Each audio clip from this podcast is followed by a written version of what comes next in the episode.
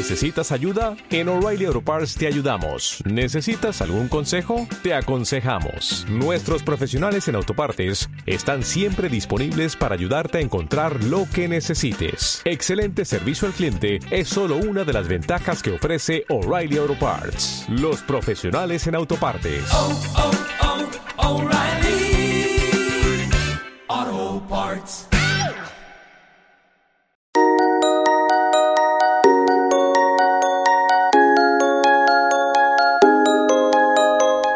Innovadata, un podcast del Instituto de Ingeniería del Conocimiento.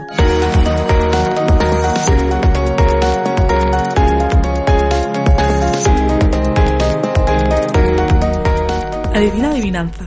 Hoy en Innovadata, Esther Madrigal y yo, Ana Lastuey, hablamos de un perfil mixto que se sitúa en esa frontera ya difusa entre ciencias y letras y que tiene mucho que ver con el procesamiento del lenguaje natural. Danos más pistas, Esther. Pues para seguir con ese hilo de podcast sobre PLN que os prometimos, hoy dedicamos este podcast a una de las llamadas profesiones del futuro, que se encargan, entre otras cosas, de entrenar a los sistemas de inteligencia artificial para que puedan procesar y analizar nuestro lenguaje. ¿Lo resolvemos, Ana? Venga, pues desvelamos el misterio. Hoy hablamos con las lingüistas computacionales del Instituto de Ingeniería del Conocimiento. Vienen a hablarnos de su trabajo Doa Sami. Hola, ¿qué tal? Nuria Aldama. Buenas, ¿qué tal? Y Elena Montoro. Hola, chicas, ¿qué tal?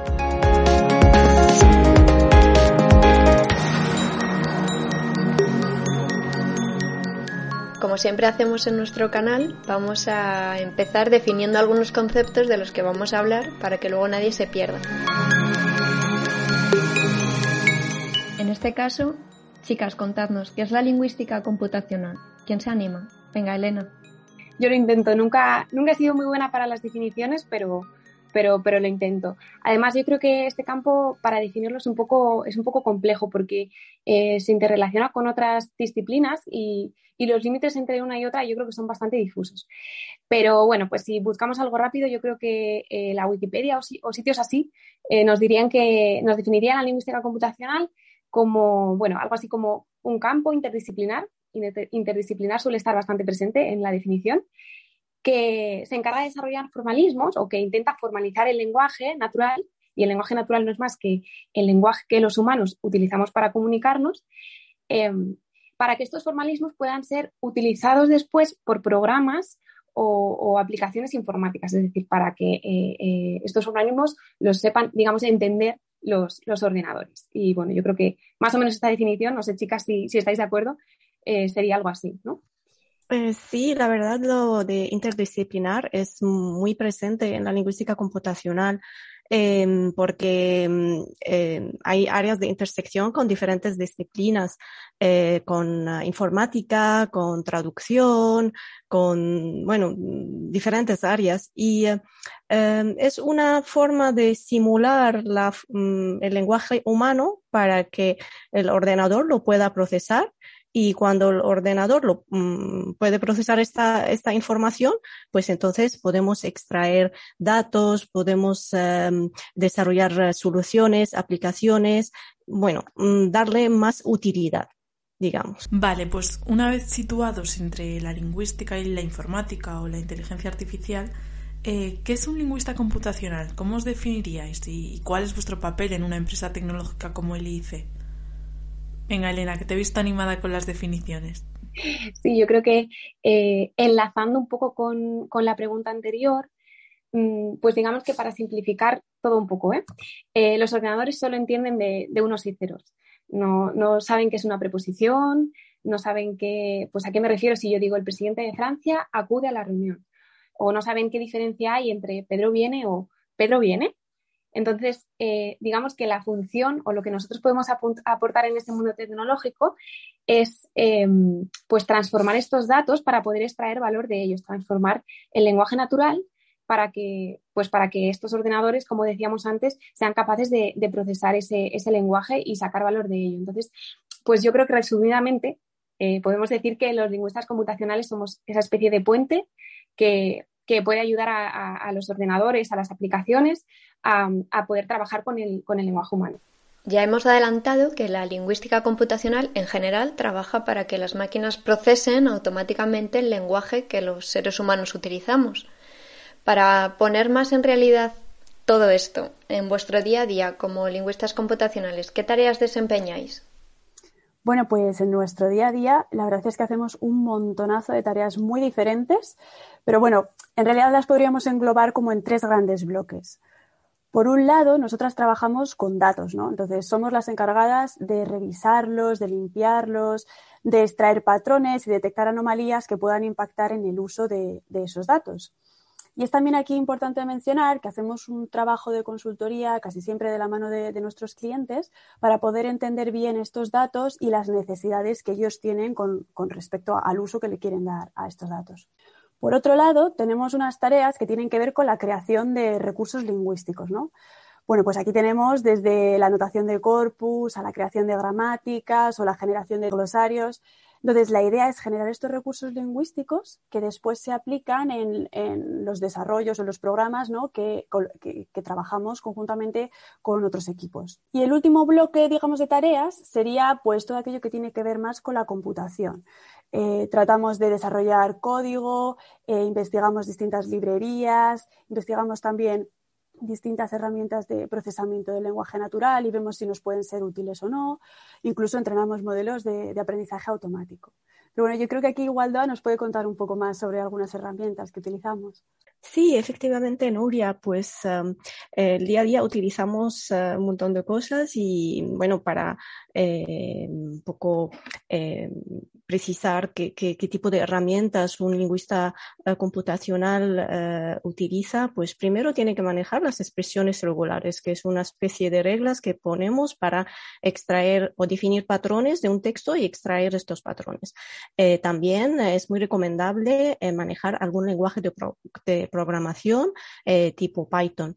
Em, es también recomendable manejar lenguajes de marcaje como JSON o XML y aparte de eh, librerías eh, como Spaces, Danza, hay muchas librerías en, en, este mundo y es importante manejar alguna. Y em, bueno, y por último, claro, las herramientas de anotación, porque en muchos proyectos tienen una tarea principal que es la anotación de los datos y eh, manejar herramientas de anotación nos puede facilitar mucho la tarea. Eh, y pues nos ayuda a hacerlo de una forma más eficiente y, más, ah, con más calidad. Vale, de hecho, eh, decíais que, mm, entre otras cosas, entre otras muchas cosas, os dedicáis pues, a esa creación de, recursos lingüísticos. Entonces, eh, digamos que, en primer lugar, sentáis las bases de esos sistemas de procesamiento del lenguaje natural. entonces, tras la selección y anotación de los corpus, a, los que además dedicaremos un podcast más adelante, ¿Cómo aprenden las máquinas de nuestro lenguaje? Bueno, yo creo que esta es la pregunta del millón, ¿no? Eh, muy buena pregunta y bueno, quizás es más apropiado que, esto lo conteste un data scientist, pero, pero bueno, yo con su permiso voy a intentar dar una, pequeña respuesta a esto em, en lo que pueda. Primero de todo hay que entender que cuando hablamos de, aprender y las máquinas y todo esto, normalmente estamos pensando en modelos, ¿vale? Y hay que decir que, que la lingüística computacional no siempre se desarrolla con modelos que, digamos, aprenden, y el aprenden este entre comillas, el lenguaje. Em, eh, la lingüística computacional ha formalizado el lenguaje durante mucho tiempo a través de reglas y glosarios. Mm, y, bueno, y lo seguimos haciendo. Es verdad que la tendencia igual no es esta, pero, pero estas reglas y glosarios, digamos que em, se aplicaban después o, de ellas se sacaban provecho a través de una aplicación o programa informático. Es decir, estas reglas, a través de estas reglas, los, los programas informáticos eran capaces pues, de, resolver tareas de, de, PLN, ¿no? de procesamiento del lenguaje natural.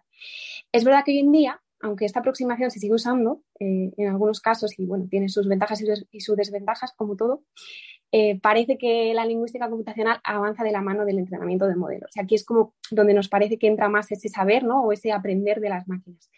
Em, por poner un ejemplo, ¿no? el modelo que tenemos en, el IIC, el modelo Rigoberta, de, lenguaje del español, pues digamos que podemos decir que aprende el español, pues no, sé si es tan fácil decir como que aprende o que sabe español. Lo que sí se pretende cuando se entrena un modelo como este o, u otros es que estos, estos, modelos saquen patrones o aprendan, de nuevo entre comillas, em, del idioma o de la tarea que se le entrena, que permitan eh, después tomar las decisiones como si fueran una persona humana. Es decir, que estos patrones o estas, eh, sí, esto, esto, que aprenden, que no sabemos muy bien cómo lo aprenden, pues les, les ayuden o les permitan después resolver ejemplos que, que, una mente humana podría resolver con estos textos o tareas, ¿no? Ahora bien, ¿esto se puede llamar aprender? Eh, ¿El modelo sabe el idioma? Pues ahí, ahí, no está tan claro, ¿no? ¿no? ¿no? está tan claro qué es lo que está pasando por debajo. Podemos afirmar, yo creo, que, que que sí que funciona o que parece que funciona, ¿no? Que cuando entrenamos estos modelos con ejemplos, a través de ejemplos de textos siempre normalmente anotados, pues, pues sí que aprenden algo, ¿no? Aunque ese aprender no sea lo que entendemos nosotros por aprender o sea algo parecido, pero sí que son capaces de resolver las tareas que después se le ponen. Entonces, no sé si he contestado la pregunta, pero es que es un pelín compleja. Como nos comentaba ahora Elena, en proyectos de PLN no solo hay lingüistas computacionales, sino que entran en juego otras disciplinas. Por si no fuera poco con ser un perfil mixto, se necesita de equipos multidisciplinares, como por ejemplo la rama de la ingeniería para desarrollar los sistemas y además tenéis que introduciros en el lenguaje de distintos ámbitos, como puede ser el de la medicina, el legal o otros muchos. ¿Cómo es trabajar con tanta variedad de perfiles y textos? Bueno, pues a mi juicio eh, es fundamental eh, partir del punto de que realizar un proyecto de procesamiento del lenguaje natural eh, conlleva contar con un equipo multidisciplinar que no esté formado solamente por lingüistas, sino también que contenga desarrolladores, científicos de datos, matemáticos y, por supuesto, eh, tener en cuenta a, los perfiles eh, eh, que pertenecen a cada sector, digamos, médicos, abogados, biólogos, personal de recursos humanos, que son al final quienes te dan las claves para poder comprender cuál es el problema que intentan resolver y poder nosotros diseñar una solución hecha a medida para ellos. Entonces, en mi opinión, trabajar en este tipo de equipos multidisciplinares es una de las cosas más enriquecedoras de mi trabajo aquí en el IIC, porque me permite aprender diariamente de otros perfiles de trabajo que son bastante diferentes al mío y, bueno, tanto profesional como personalmente es algo que a mí me aporta un gran valor. Pues este trabajo conjunto y enriquecedor que dices, Nuria, eh, tiene unas aplicaciones. Es inevitable que al hablar de PLN Pensemos en chatbots, pero los asistentes virtuales no lo son todo, quizás solo la parte más visible. ¿Para qué tareas de PLN soléis trabajar en el IC? Y ya, pues si nos podéis poner algún ejemplo de proyecto o lo que sea, estupendo. Pues la verdad en el IC hemos hecho eh, diferentes proyectos eh, y con eh, aplicaciones muy interesantes. Em, pues hay proyectos que trabajan sobre todo con el procesamiento del texto y a mí personalmente me, ha parecido muy interesante el hecho de trabajar con el dominio legal porque es un dominio bastante eh, que lleva muchos retos por el tipo de documentos, por el tipo de lenguaje jurídico, etcétera. Y en el proyecto Mapa del Expediente, por ejemplo, teníamos eh, un trabajo de, de, equipo muy interesante.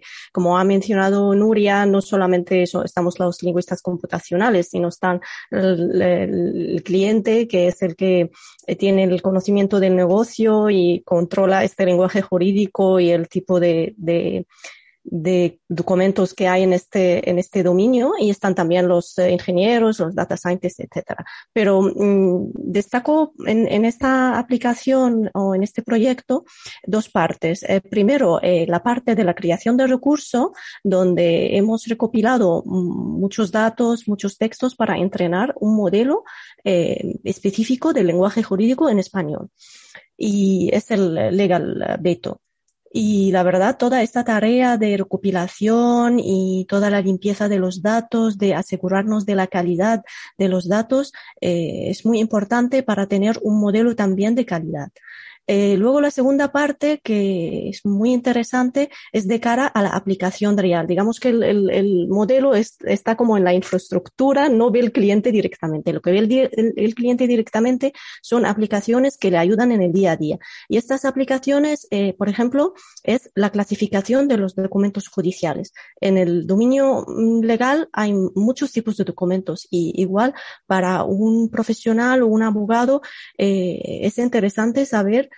eh, qué tipo de documentos eh, hay en esta colección. Y por eso hemos eh, desarrollado eh, un modelo de clasificación de los documentos judiciales eh, y también eh, hemos desarrollado extracción de información, por ejemplo, datos interesantes, las fechas o las instituciones, las, los nombres de personas.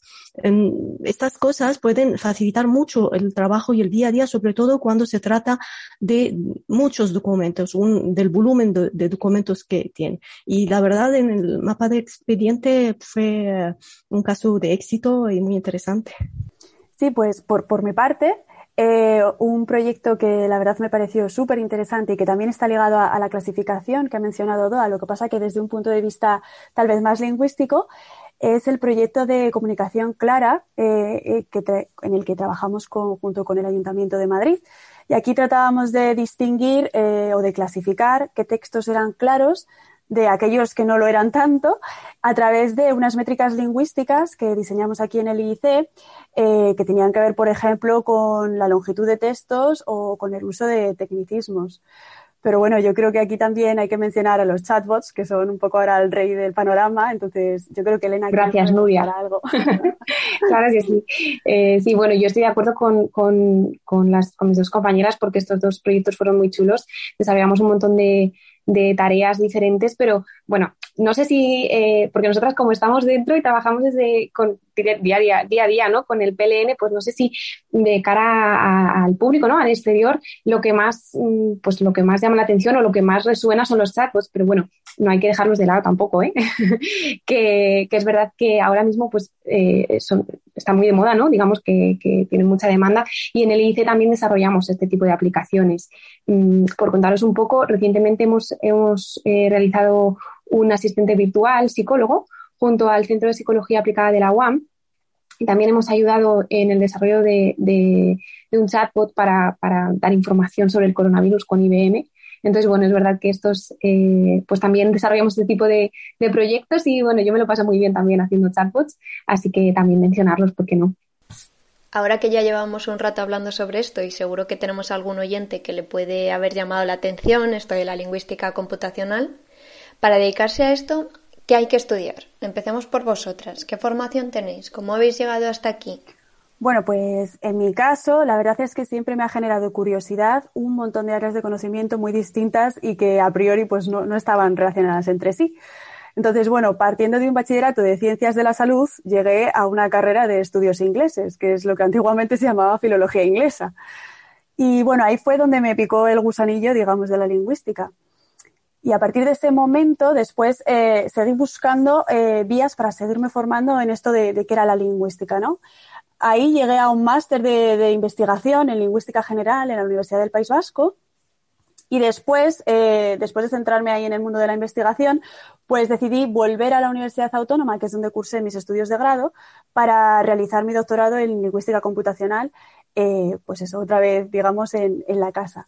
Y luego, en cuanto a, a, curiosidad por los idiomas, pues bueno, decir que, claro, soy nativa de español, pero he estudiado muchísimos años y en profundidad inglés.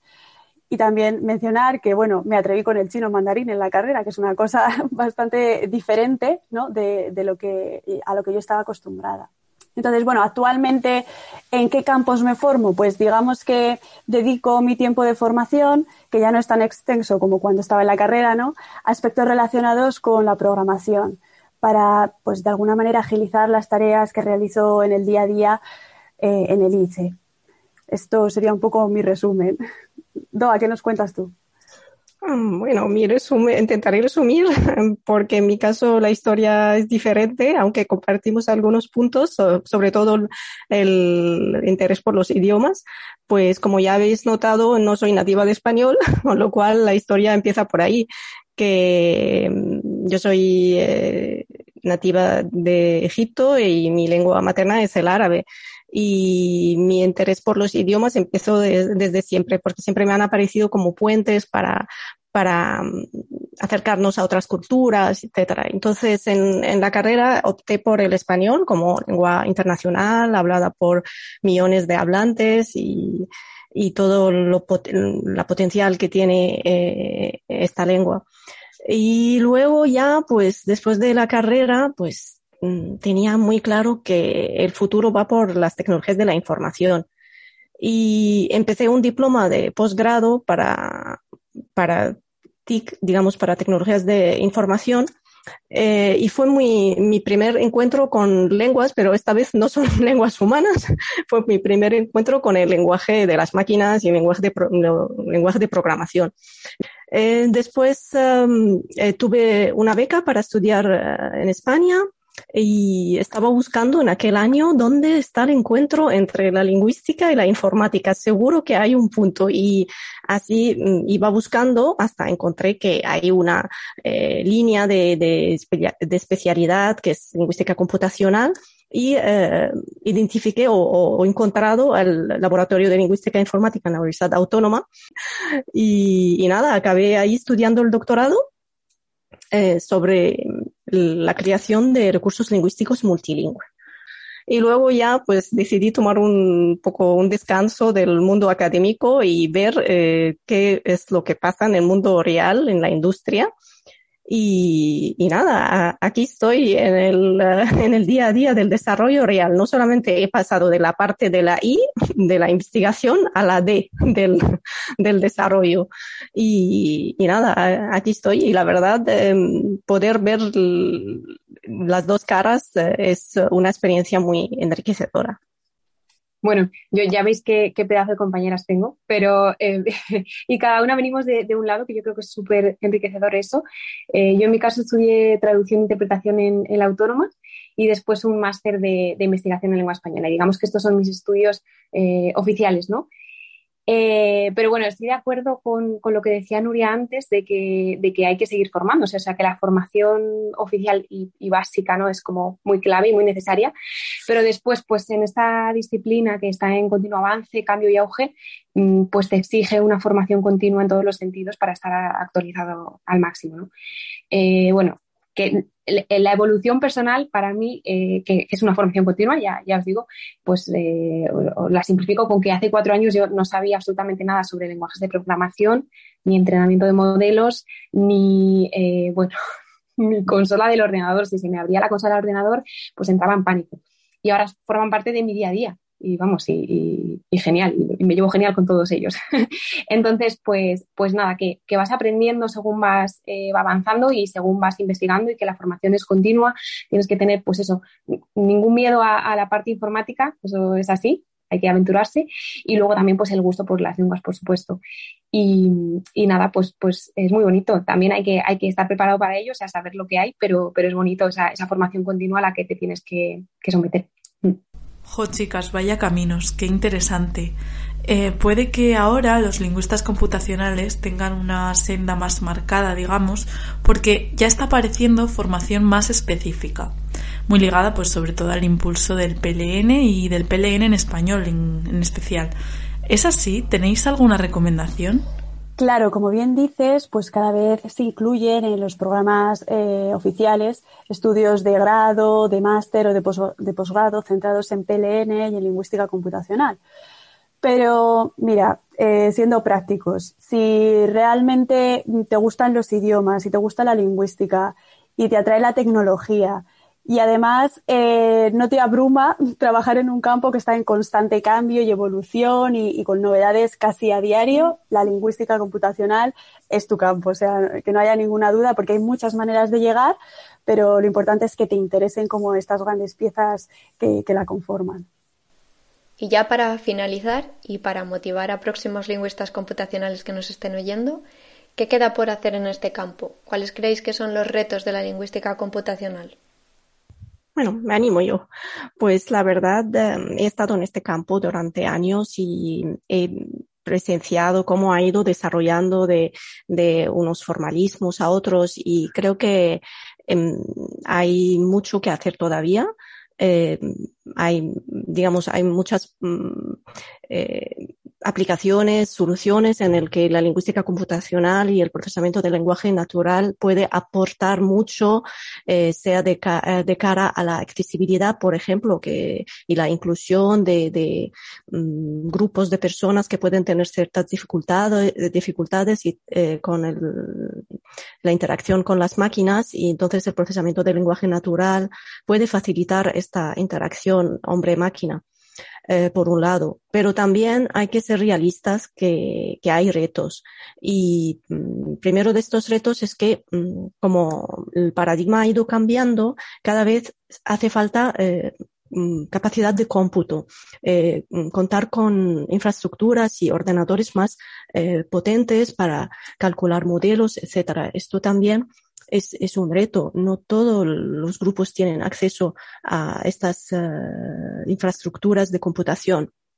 Otro reto también que hay um, muchos conceptos que no son muy precisos o porque mucha gente puede tener cierta resistencia uh, a algunas aplicaciones o piensan que esto nos puede quitar el trabajo, etcétera. Lo importante no al revés eh, la tarea de la inteligencia artificial y, en general y la tarea de los, las aplicaciones en el que se utiliza el procesamiento del lenguaje eh, natural es para asistir, ayudar al ser humano, siempre desde un punto de vista eh, ético, desde un punto de vista eh, en el que no se pretenda ningún sesgo, y esto es otro reto, mantener la representatividad de los datos, que no haya sesgos, que que la, que la aplicación pueda ayudar al ser humano, que el ser humano esté siempre ahí y no, digamos, la creatividad humana siempre va a seguir ahí.